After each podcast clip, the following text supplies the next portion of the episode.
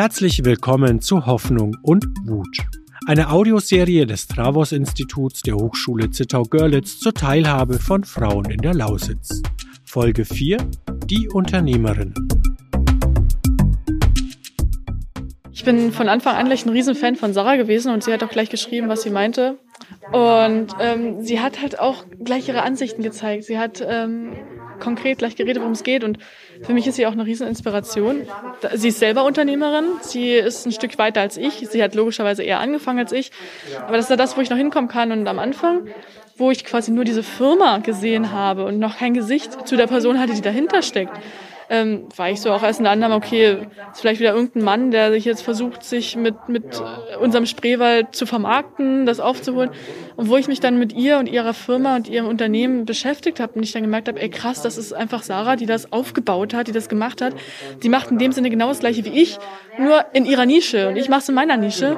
Das ist das, wo wir gleich auf einer Wellenlänge waren und immer wenn wir ähm, geschrieben haben, das hat gleich harmoniert, wir haben uns dann immer so gut verstanden also ich weiß nicht, wie man nicht von Sarah begeistert sein kann. Also wirklich, ja, die hat mich schon immer gefesselt. Ähm, also ich weiß nicht, alles in deinem Leben ist Zufall. Auch das hier ist ein kompletter Zufall dann bei uns damals gewesen. Ich weiß sogar nicht, wie es war. Und es hat dann irgendwann angefangen, dass wir dann irgendwie drauf, irgendwann sind also wir aufeinander gekommen, ne? Ich irgendwie entdeckt, weil ich wollte halt eigentlich auch schon, ich war zum Beispiel auch noch nie an der Rakotzbrücke. Ne, habe ich auch noch nicht geschafft und war immer mal fasziniert über Instagram immer von dieser Brücke halt und irgendwie hast du eines Tages mal einen, äh, einen, Post abgelassen mit dem, wahrscheinlich mit dem Hashtag Spreewald und dadurch habe ich dich überhaupt gesehen und bin auf deinem Profil gelandet und habe gedacht, Moment mal. Gibt noch andere krasse Frauen in der Lausitz.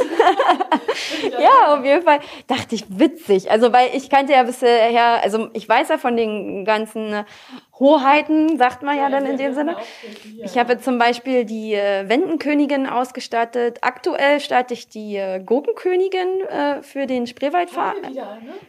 Äh, noch nicht, aber das Kleid gibt's schon. Okay, den, den Entwurf gibt's schon Schön. und ein Teil des Kleides ist schon fertig. Also, es gibt bald eine Gurkenkönigin oh, wieder in, im modernen ähm, Glanz. Okay. Ja. Und äh, ja, nicht mehr Originaltracht, mhm. aber dafür umso mehr noch ein Hingucker. Cool. Und ähm, ja, deswegen habe ich mich da mal kurz mit Toni äh, beschäftigt und dachte, Mensch, und ich habe dir dann auch, glaube ich, irgendwie geschrieben. Noch geschrieben, ja. ja. und äh, nee, und dann habe ich mich auch immer mehr so damit beschäftigt, was sie überhaupt macht. Und dachte ich mir so, alter krass, was ist denn das für eine Boss-Lady? So, wow, so. Also sie macht dann quasi das, was ich auch gerne machen will. So, man macht sich selbstständig und man baut sich was auf und man wird bekannt. So, man hat dann irgendwo, man verbindet etwas mit deinem Namen. So im, im meisten Fall bei mir ist es immer die Rakotsbrücke. Die Leute wissen dann schon, Jetzt seit neuestem ist es dann auch die ganze Lausitz. Äh, Effi Kraft hat ja auch über mich berichtet und das geschrieben. Da dachte ich mir so, okay, jetzt ist es halt nicht mehr nur ein kleines Dorf mit 200 Seelen, jetzt ist es schon eine ganze Region, ist schon krass. Aber dann dachte ich mir so krass, ey, sowas muss viel mehr in den Vordergrund gerückt werden. Ich habe das meiner Mama erzählt, die so, nee, das wusste ich noch gar nicht, das kenne ich noch nicht. Und ich so, ja. Und wir haben ja bei uns auch Trachten, also bei uns sind es ja die Sorben. Und ich durfte als Kind auch sorbische Trachten tragen. Hab die damals immer angehabt. Ähm, bei Schulfesten. Also ich war nicht in Schleife auf der Schule, ich war auf einer anderen Schule, aber meine Mutti hat mich ja gefühlt überall reingesteckt und ähm, die sucht natürlich immer freiwillige Kinder, die mal in die Dinger reinstecken. Ja, find mal freiwillige Kinder. So. Und es war natürlich voll schön. Und ähm, aber dann geht's irgendwann nicht mehr weiter. Ne? Klar, du verlässt irgendwann die Schule und dann vergisst du das doch ganz schnell. Du hast kein Sorbisch mehr, du hast keinen kein, kein Anhaltspunkt mehr, wo du es noch gebrauchen kannst. Es ist halt nun mal wirklich eine regionale Sprache. Aber diese Tradition, die wir haben, ne, auch mit dem Eiermalen, ist ja bei uns ganz stark. Oder ähm, wir haben jetzt auch ähm, bei wieder. Bei uns auch alles. Ja. Genau so. Also oh. bei uns ist ja die Sprache wirklich noch äh, an den Grundschulen präsent. Also ja. da wird's halt auch in den Kindergärten über, äh, über Lieder und Gesänge so im, im kleinen Rahmen. Und äh, ich selber mache ja auch regelmäßig, äh, also es ist ja der Niedersorbisch bei mir, Niedersorbisch-Kurse. Und äh, das ist noch seltener als das Obersorbisch genau. inzwischen.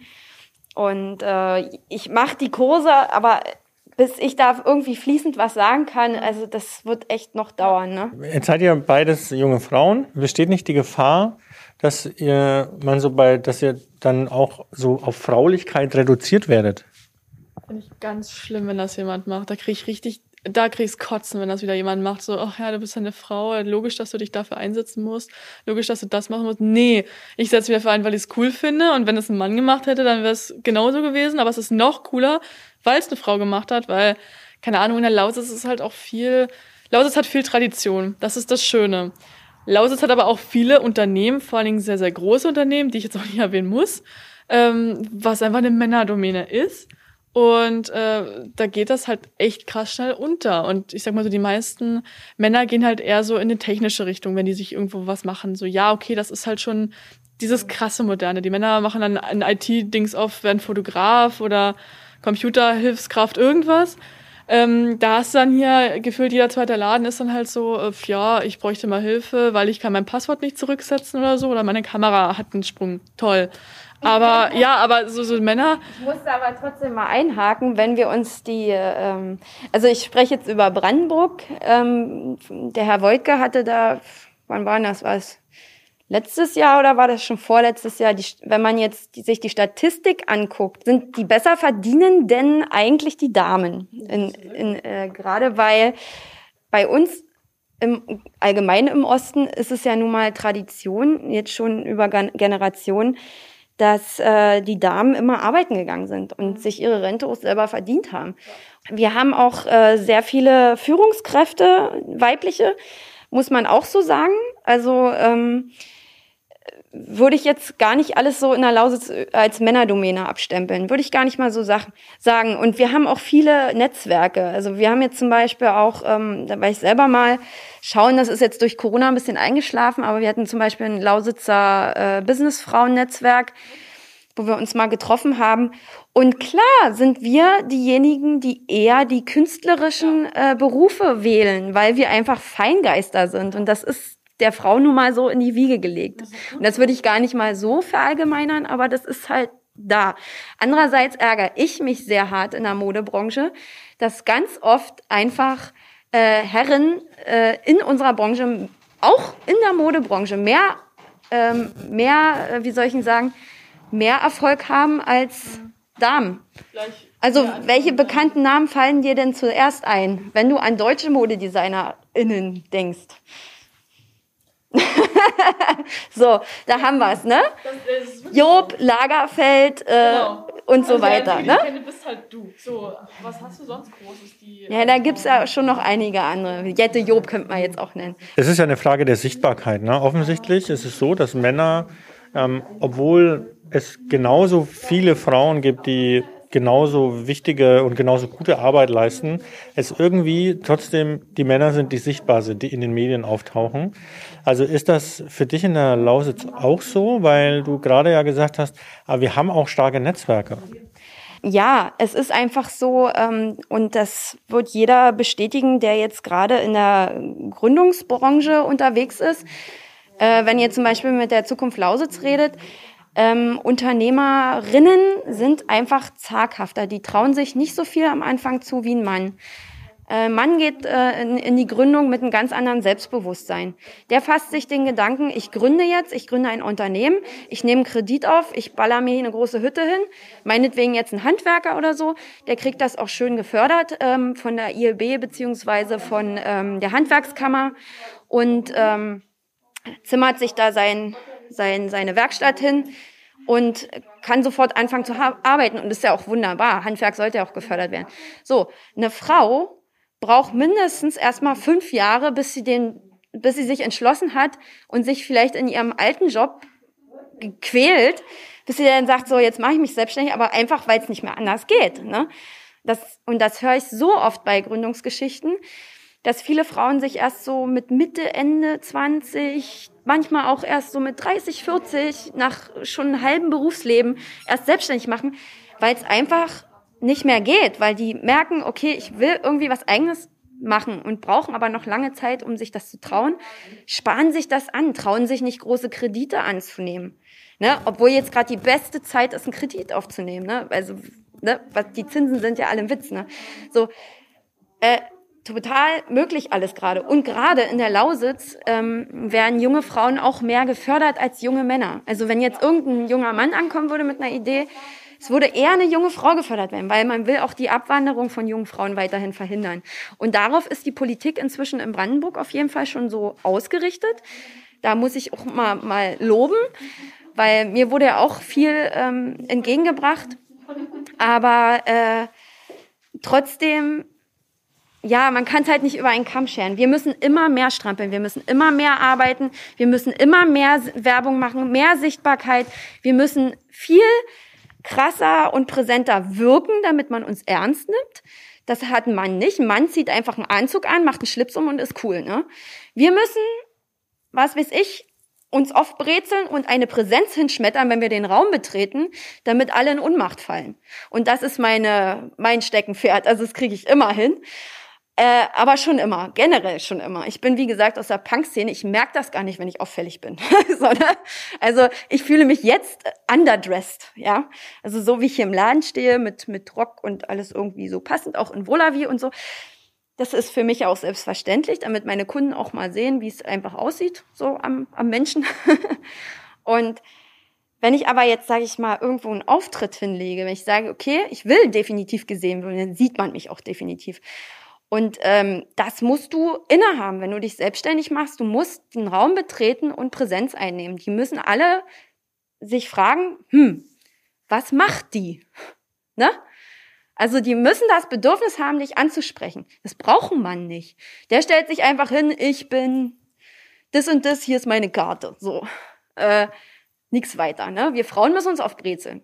Also jetzt mal plump gesagt. Aber es ist auch, es ist natürlich auch ein, ein Gesamt, Gesamtbild, was man sich so schafft um sich herum. Also man, man nimmt ja fast äh, wie eine Rolle ein, aber das ist auch wichtig. Ich war mal selber im Impulse-Magazin. Da ging es eben darum, ähm, um äh, Unternehmer, die ein Alleinstellungsmerkmal haben, in dem Sinne optisch auch. Da war zum Beispiel auch ein Immobilienmakler, der komplett von Kopf bis Fuß tätowiert war und solche Sachen. Aber da, diese Leute, die fallen halt auf, die bleiben im Gedächtnis. Und das war von Anfang an so, wenn irgendwas war, das war schon in der Uni, hatten wir auch teilweise mal Fernsehteams da. Ich war dann immer die, die als erste vorne stand und gesagt hat, ja, ja, mach ich. Was, was ja, wollt ihr wissen?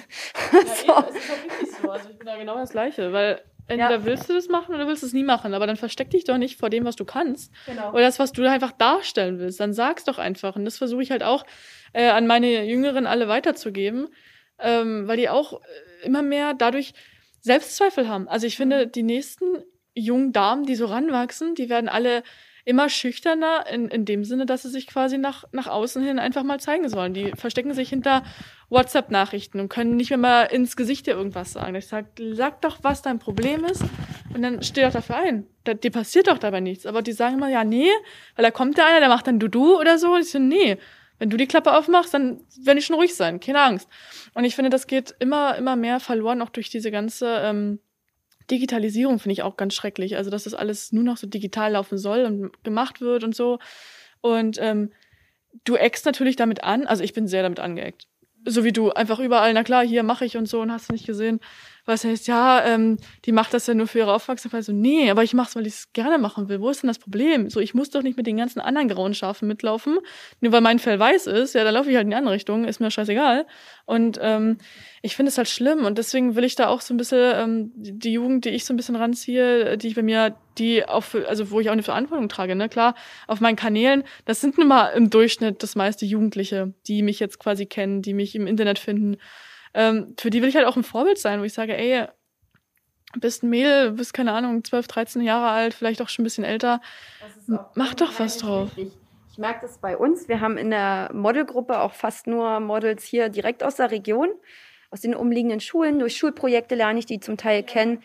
Ähm, die machen ja manchmal äh, so Projektwochen oder so.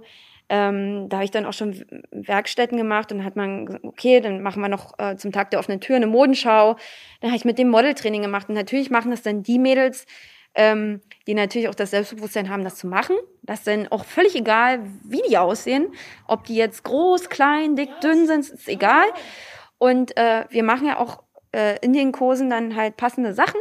Und wir hatten jetzt wirklich mal einen Jahrgang gehabt, da haben wir wirklich so schön äh, Mondschau dann auch organisiert und die Eltern haben sich das angeguckt und gesagt, Mensch, das hätte ich nicht gedacht, dass meine Tochter da so aus sich rausgehen kann. Und ich habe auch schon über längere Zeit Jugendprojekte gemacht, ähm, wo ich hier angefangen habe, äh, nach dem Studium, da äh, noch im Nebenerwerb, da habe ich über den ganzen Sommer ehrenamtlich äh, so ein Jugendprojekt groß gemacht. Wir haben den hier auf dem Brandenburg-Tag dann Modenschau gezeigt und auf dem Gurktag in Kreuzen und so. Das war so die ersten Modenschauen. Und da waren wir, waren teilweise 10, 12 Models, ne? Und alles waren junge Mädels zwischen 12 und 16 so. Äh, ganz unterschiedliche Menschen so, die da so zusammengekommen sind, aber die hatten Spaß. Wir haben Proben gemacht, so auf Absätzen laufen, laufen und ähm, äh, auch dieses Rückgrat gerade halten und sich auch präsent sein, so als Persönlichkeit, nicht nur als Kleiderstange, so genau. sag ich jetzt mal, ne? Und ähm, das habe ich immer versucht, ihm beizubringen, da auch dieses Selbstbewusstsein, gerade bei den ganz Jungen, da äh, reinzukriegen. Ne? Das ist unheimlich schwer. Und äh, wir hatten, wir hatten Models in der Truppe, die wurden auf Telonym fertig gemacht. Und da habe ich gesagt, bist du blöde? Warum hast du Telonym? Ja. Warum stehst du so auf Selbstgeißelung, ja. dass du dich da anmeldest und dich von irgendwelchen Schwachsinnigen da vollpöbeln lässt, die einfach nur scheiß nochmal neidisch sind, dass du hier mitmachen kannst. Ich sag, es kann nicht jeder Idiot bei mir hier mitlaufen. Es ist einfach so. Das sind äh, alles Mädels, die wollen das, die haben Spaß dran. Ähm, und du musst auch eine gewisse Präsenz mitbringen. Ich habe ja auch unterschiedliche Typen. Ich habe auch welche dabei, die sind so ein bisschen Bubi-mäßig, wo ich sage, aber die, die haben ja auch einen Style, der irgendwie reinpasst, ne? So, so ein bisschen burschikos, weißt du? So, wo du dann sagst, so, das ist noch mal was anderes. Und dann hörst du hinten rum, die werden irgendwie fertig gemacht. Ich sag, Mann, die sind einfach nur neidisch und Neid ist das, was man sich am härtesten erarbeiten muss. Es also ist einfach so. Ich sag's auch mal, ohne Neid kein Erfolg. Also mir geht's genauso. Also wenn ich überlege, ich war 2019 wurde ich glaube ich gekrönt, ich 18 war und seitdem ging das los. Ich habe dort ich bis heute, ich krieg so viele Hassnachrichten, Neidnachrichten. Also ab und zu lese ich es mir nicht mehr, mehr durch. Dann sage ich immer zu meiner Mutter, lösche es bitte einfach, ohne dass ich es lese. Wenn ich es nicht kann, wenn ich schon irgendwas sehe. Und dann ist es aber auch meistens immer so witzig. Ähm, das sind immer so eine Fake-Accounts auch. Also die verstecken sich. Die, die ja. die Klappe aufreißen, das hatten wir einmal, glaube ich, gehabt ne, unter meinem Beitrag, wo wir dann auch so übelst da, da haben sie auch so ganz viele so einen Fake-Account gemacht und wollten was drunter schreiben, ähm, dass ich mal aufhören soll, hier so ähm, selbstverliebt mich darzustellen und blau und hast du nicht gesehen. Und ich denke, hä? Ja, ich, da hab ich doch ja genau. Und da dachte ich so, weil ich gedacht habe, oh, die haben mir das Profil angeguckt von denjenigen, da war so ein echt fieser, ich weiß nicht mehr, was es war. Also so nochmal äh, von hinten durchs Kreuz, ja. So irgendwie. Und ich habe dann den Count, Account aufgerufen und dachte, okay, es ist eindeutig ein Fake-Account. Ja. Und habe dann halt eben drunter geantwortet, so, ja, warum, warum er denn äh, so feige ist, sich genau. hinter so einem scheiß Fake-Account äh, zu verstecken warum die, die oder derjenige sich nicht einfach mal frei äußern kann, ja. Toni gegenüber. Was ist denn das für eine feige Sache? Ich sag, da sieht man doch schon, dass da einfach nur der Neid groß geschrieben ist und überhaupt gar kein Sinn und Verstand hinter diesen, das, das war nur Luft rauslassen, ja, so finde ich, ein großes Thema nur bei Frauen. Also jetzt nicht immer nur, es gibt immer Ausnahmen, aber ich finde, du hast es einfach wirklich mehr damit zu tun, wenn du einfach weiblich bist und das nach außen trägst. Ein Mann, der sowas machen würde, dem, klar, dem würden sie vielleicht auch sagen, okay, das ist vielleicht ein Egoist oder so, aber da würde man nicht so drauf feuern, finde ich, würde man nicht so scharf gehen. Und ähm, ich habe sowieso immer viel damit zu kämpfen. Ja, du bist dünn, blaue Augen, du bist ein Blondchen, du bist wahrscheinlich richtig dumm und kannst nichts. So, damit muss ich jeden Tag zurechtkommen. Ich mir denke, nee, also wirklich mal ganz ehrlich, ich habe jetzt seit ähm, letzten Jahr. Das reicht manchmal schon, wenn man bloß über 1,70 ist. ja, also wirklich echt so. Das ist so krass. Und ähm, ich habe jetzt seit letztem Jahr mein, mein Kleinunternehmen, also quasi auch als Namen, als Firma angemeldet und gemacht. Ich so, das habe ich mir auch alleine aufgebaut. So, ich habe jetzt keinen Kurs dafür gemacht, ich habe keine Ausbildung dafür gemacht. Ähm, ich habe Kinder- und Jugendbetreuerin zum Beispiel gelernt. Das ist was ganz anderes. Und ähm, konnte jetzt vorher auch nicht. Ähm, ja, Rechnungen schreiben oder wie führe ich Unternehmen, wie mache ich Steuern, wie mache ich das? Und das habe ich mir einfach alles selber irgendwie erarbeitet. Entweder habe ich mich mit anderen Unternehmern mal so nachgefragt, wie machst denn du das? Kannst du mir Tipps geben? Ähm, aber das, es kommt jetzt nicht so, dass es mir in die Wiege gelegt wurde und das ist halt das, was ich mir alleine aufbaue. Und dann hast du immer diese ganzen Neider, die dann versuchen, dich da runterzuziehen, die versuchen, da schlecht zu machen oder zu sagen, das klappt sowieso nie, du kannst es eigentlich lassen und ähm, du wirst sowieso keinen Erfolg haben und hier in der Lausitz äh, ist es sowieso total zwecklos, es bringt nichts und Du hast jeden, also ich habe wirklich jeden Tag damit zu kämpfen. Der Arbeitstitel dieses Beitrags war ja äh, alte Rollen, neue Bilder. Also spannend bei dir finde ich ja zum Beispiel auch, dass du als Blütenkönigin, ja, das ist ja auch typisch weiblich, Blütenkönigin, was soll das schon sein? Ähm, und du nutzt es ja aber, und genauso machst du das ja auch im Grunde mit deiner, äh, mit, der, mit der Verbindung von Tracht, Tradition, ähm, auch Grafik, also quasi äh, Element, grafische Elemente aus dem Spreewald. Und ihr versucht das ja zu modernisieren.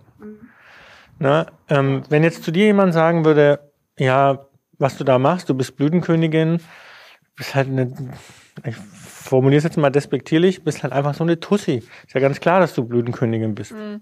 Ja, das habe ich auch viel. Also das war so dieses Klischee Nummer eins nach meiner. Also ich war ja vorher schon Prinzessin gewesen. Ich habe es ja geerbt.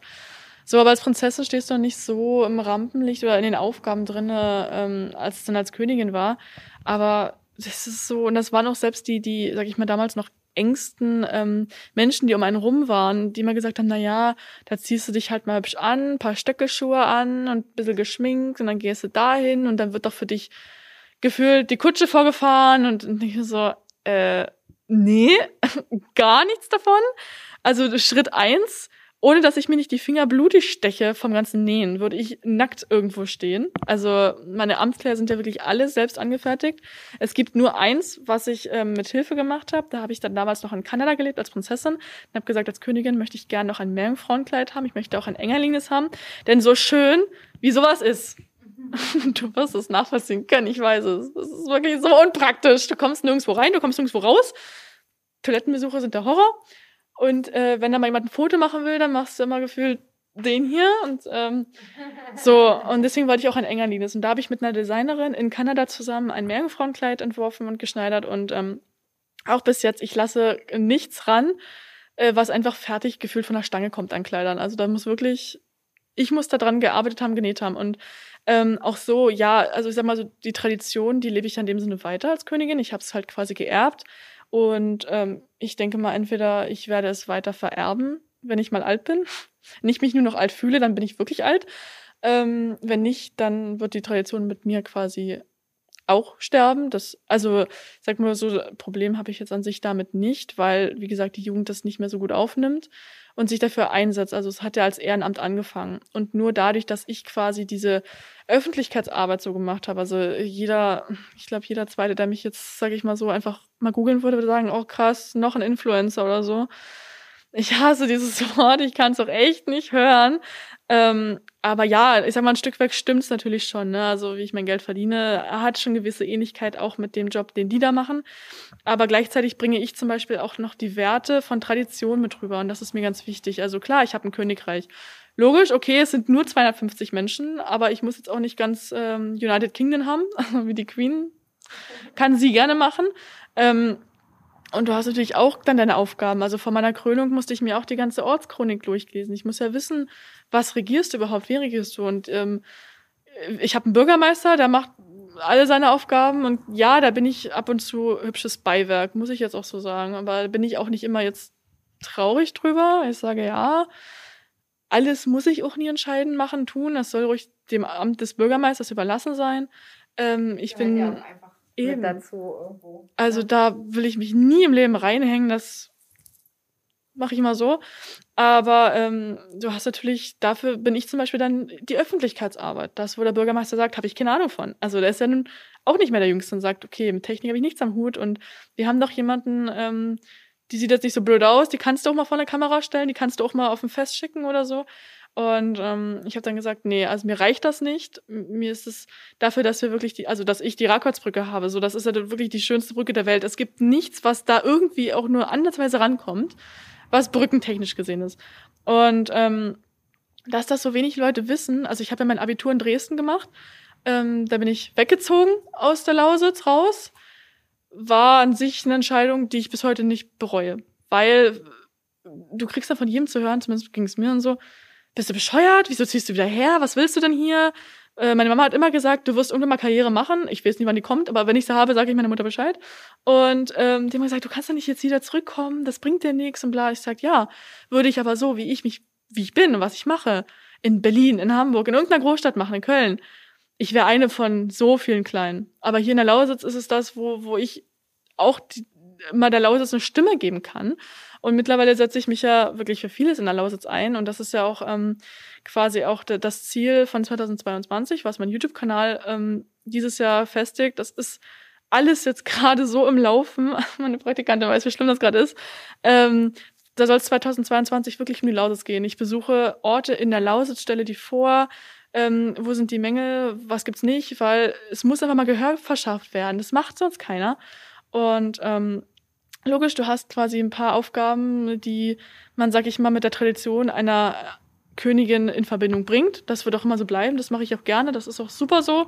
Aber es kommt natürlich auch dieses Moderne mit dazu. Ne? Also Fotoshootings, Videodrehs, ähm, klar, YouTube, Instagram, Twitter, all das. Das ist nun mal wirklich das, was vielleicht die Queen vor 50 Jahren noch nicht gemacht hat. Aber was, sag ich mal, mein mein, mein, mein Daily Work ist, womit ich jeden Tag arbeite, womit ich mich jeden Tag weiterbilde, ähm, weil du sowieso so nur noch nach außen kommst. Jetzt dadurch, dass weniger Touristen waren, musstest du ins Internet gehen. Und ähm, finde ich einfach auch total wichtig. Und das geht sonst viel unter. Und pff, ja, also viele sagen da auch, na ja, willst du da nicht mal deinen Blütenkönig endlich haben? Und so ich so, nee. Warum muss ich denn schon wieder auf einen Mann angewiesen sein? Ich bin eine Frau, ich bin Königin und ich kann den Bums alleine schaffen. Also ich brauche das keinen. So, fertig ist. Man muss eben auch die Sachen, die man in die Hand nimmt, auch ernst meinen ja. und wirklich durchziehen. Ähm, ich, ich sehe das bei mir tagtäglich. Also wenn, wenn ich jetzt zum Beispiel eine Kampagne mache, weil ich eine Mini-Kollektion bewerben möchte oder so, wenn ich das nicht durchziehe von Anfang an konsequent, so meinetwegen, die dauert jetzt zwei Wochen oder vier Wochen oder was weiß ich, um, das haben wir letztes Jahr bei Halloween erlebt, da haben wir halt konsequent Werbung dafür gemacht und äh, hart dafür gearbeitet. Du musst halt wirklich jeden Tag was machen, musst jeden Tag die Kunden dran erinnern, auf allen Kanälen, die du hast. Ähm, das ist wirklich viel Arbeit und das sehen so viele gar nicht. Und das ist, ist akribisch plan. Und das ist halt eben, da brauchst du dich gar nicht beleidigt fühlen, wenn irgendeiner Influencer zu dir sagt, das ist nämlich genau das. Das ist den ganzen Tag, das ganze, den ganzen Monat, das ganze Jahr durchplanen, im Vorausplan.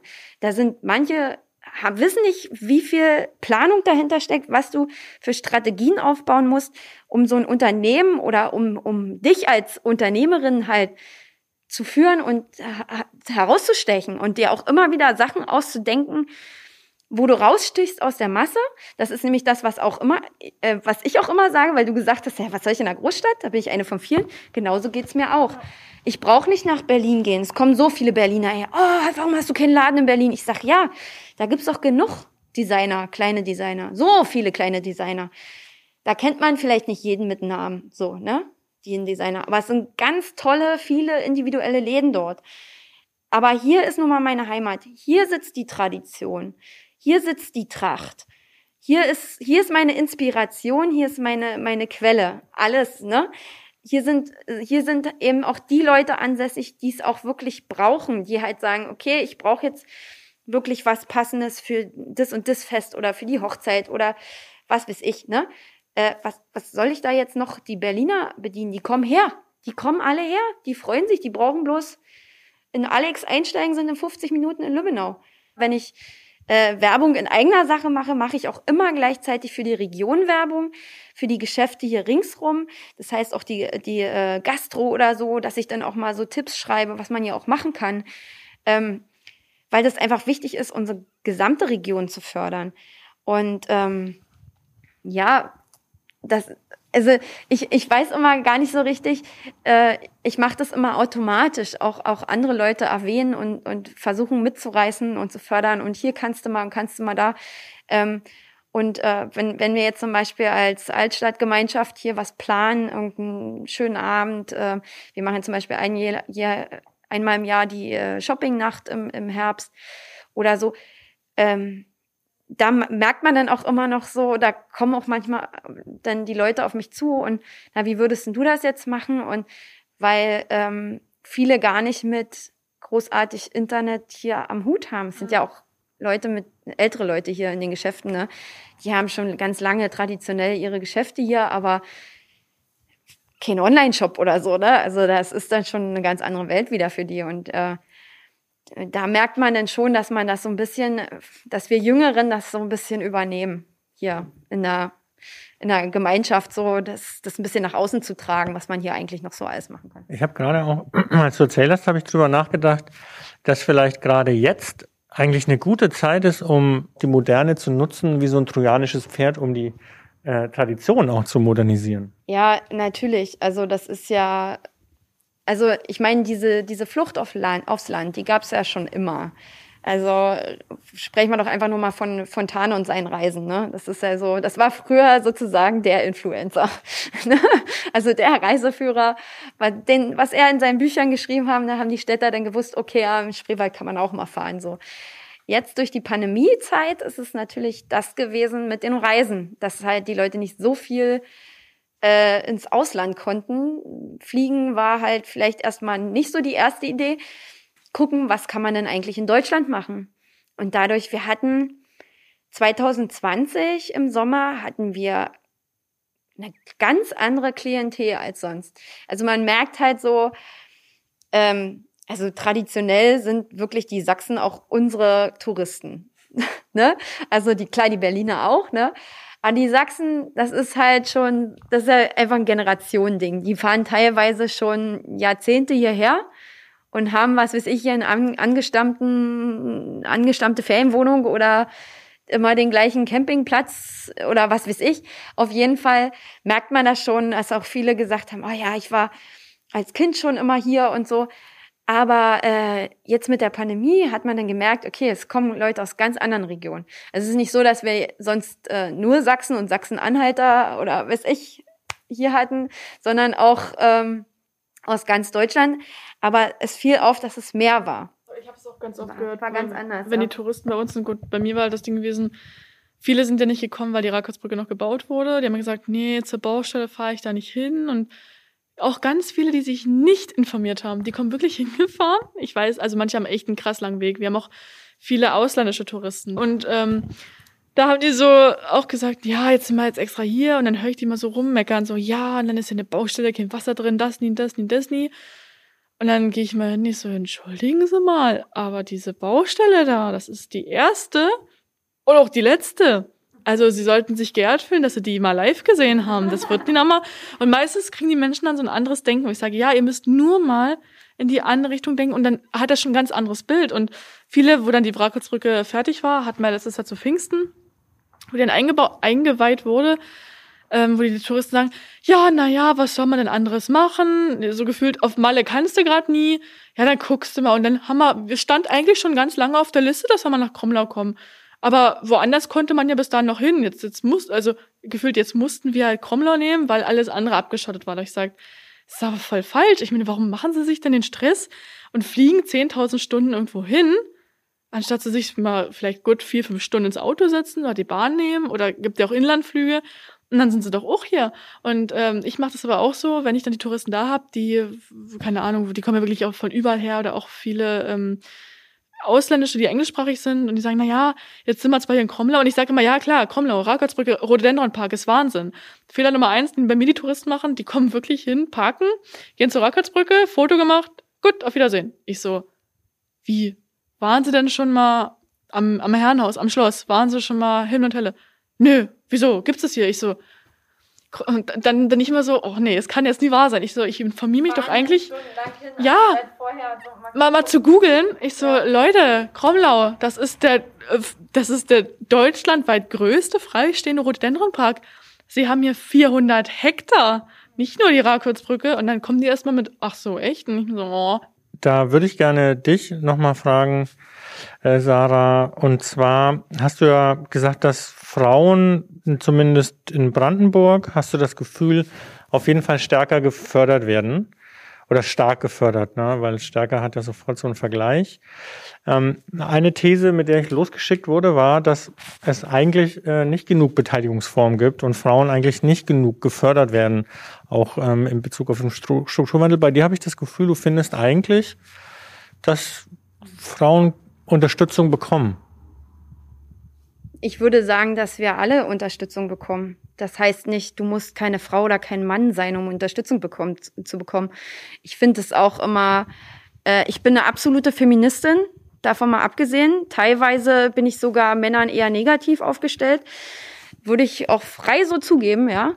Aber ich würde nicht sagen, dass wir benachteiligt sind hier in Brandenburg äh, in, in dem Sinne von Förderung. Also ähm, ich glaube, dass jeder seines eigenes Glückes Schmied ist und sich auf den Arsch setzen muss und was tun muss. Und ähm, es ist nun mal so, äh, wie soll ich denn das ausdrücken? Also ich hatte damals das Gefühl, und das hat jetzt noch nicht mal unbedingt was mit dem Strukturwandel zu tun. Das ist ja jetzt alles erst ins Rollen gekommen durch die Fördergelder, die da fließen, wegen dem Kohleausstieg. Ähm, also habe ich zumindest jetzt so den Eindruck, dass, sei, dass das jetzt alles mehr im Gespräch ist. Damals das Projekt Laurin zum Beispiel, da stand ja direkt drin, in, in, in, dem, in der Projektförderung, in den Antrag, da stand ja direkt drin, ähm, dass junge Frauen mehr gefördert werden sollen. Und da war es eben aus den Gründen der demografischen Entwicklung in der Lausitz, dass viele junge Frauen abwandern und wer bleibt hier? Die jungen Männer. Das heißt, die will jetzt keiner weiter fördern, weil die können ruhig abwandern, von denen haben wir hier noch so ungefähr. Also das, das stand da so drin. Ich dachte, das gibt's so ja nicht. Und äh, die jungen Frauen sollen gefälligst hier bleiben, deswegen fördern wir die besonders. So, da, da habe ich gedacht, so, das gibt's doch gar nicht. Ich habe das gelesen und habe gedacht, okay, wärst du jetzt ein Mann gewesen, hättest du die Förderung vielleicht gar nicht gekriegt. Oder wäre es für das Projekt nicht vorgeschlagen worden? So, das ist halt so dieses, so, äh, wo ich mir sage, ja, Gleichberechtigung, Gleichstellung, also hier im Osten, und das sage ich einfach so, es ist zwar schon 30 Jahre her, die Wende, aber trotzdem sind wir Frauen hier im Osten echt noch besser aufgestellt. Ich will nicht wissen, was ich in meiner Situation mit dem ganzen Aufbau des Unternehmens was ich, sag ich mal, in Trier erlebt hätte oder so. Ne? Also ganz andere Seite. oder, oder, oder. Klar äh, sagen auch viele, boah, was du alles geschafft hast und so. Ja, aber ich habe auch viel Glück, Förderung, ähm, viel äh, äh, Freunde und, und, und Bekannte und alles gehabt, die mich unterstützt haben. Ich habe eine super Familie, die mich damit unterstützt. Äh, das fließt ja alles zusammen. Und da würde ich jetzt nicht sagen, dass die Regierung Brandenburg jetzt oder die Lausitz oder der Strukturwandel was dafür kann. Nein, ich habe mich hingesetzt, ich habe mein äh, 30.000 Euro teures Studium genutzt und da was draus gemacht, verdammt nochmal. Und da muss ich kein Mann, keine Frau für sein, ist scheißegal, ist äh, scheißegal, wie jung oder alt ich bin. Ich muss mich auf den Arsch setzen und was machen. Und kann nicht immer rumheulen, ich werde zu wenig gefördert. Das funktioniert nicht. Man, jeder, egal welche Situation, muss gucken, wie er mit dem Arsch an die Wand kommt. Es ist so. Fühlst du dich denn oder gibt es denn auch jetzt ganz konkret in Bezug auf den Strukturwandel auch Beteiligungsformen, dass du sagst, Mensch, ich kann da meine Kompetenz auch einbringen. So ist es ja, ne? Auf jeden Fall. Also mal ganz ehrlich, wir hatten zum Beispiel so ein Symposium, so ein Gespräch mit Frau Schwan.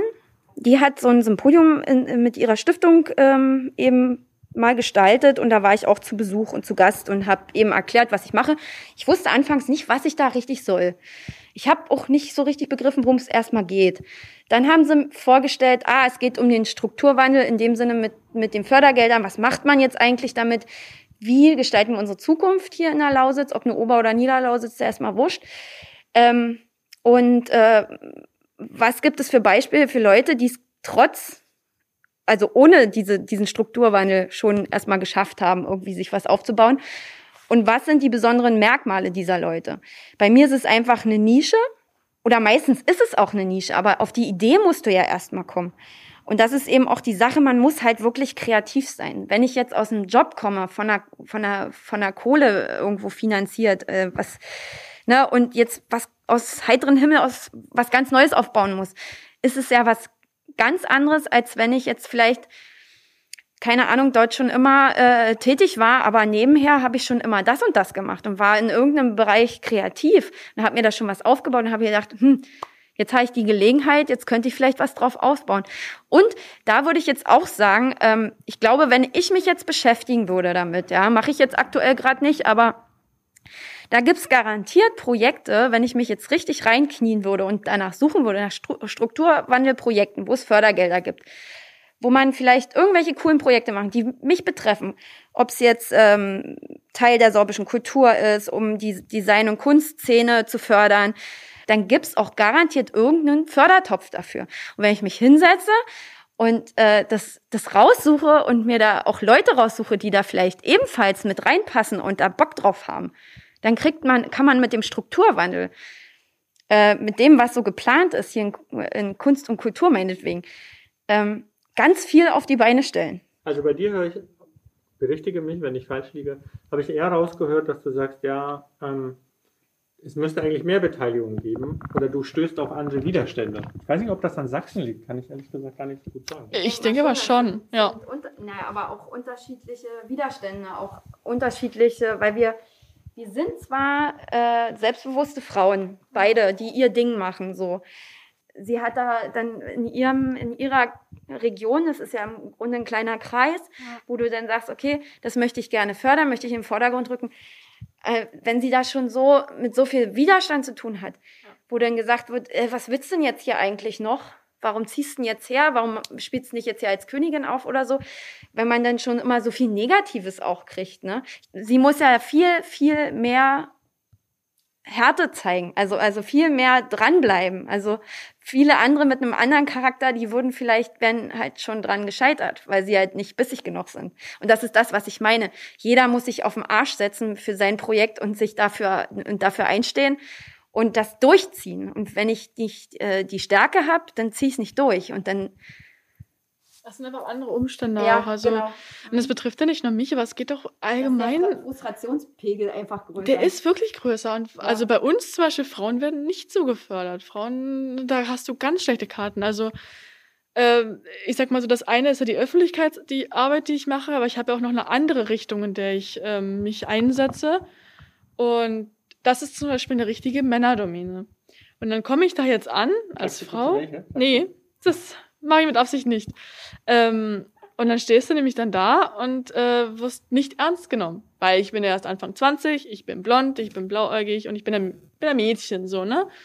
So, und ähm, da musste ich mir den Respekt von all diesen Männern, die, sag ich mal, manche vom Alter her auch meine Väter sein könnten, so hart erarbeiten und ich bin da immer noch sage ich mal, immer noch auf dem Weg, wo ich noch nicht sagen kann, ähm, also ich bin allgemein so ein Mensch, ich sage nie, jetzt ist gut, jetzt ist es reicht, ich kann gehen. Nee, also es gibt immer noch eine Schippe, die ich immer noch drauflegen kann und das ist zum Beispiel auch etwas, was mich sehr, sehr viel Kraft kostet, wo ich auch immer meine Mama im Hintergrund habe, die gefühlt immer auf meiner Schulter sitzt und sagt, hör auf, mach's nicht. Weil sie, mhm. weil meine Mama ist nicht so, sie sagt nicht, sie glaubt nicht, die glaubt an mich. Wahnsinn, wirklich, was die Frau schon für mich alles gemacht hat. Aber Sie ist zum Beispiel eine, die sieht halt hinter den Kulissen, wie es mir dann wirklich geht.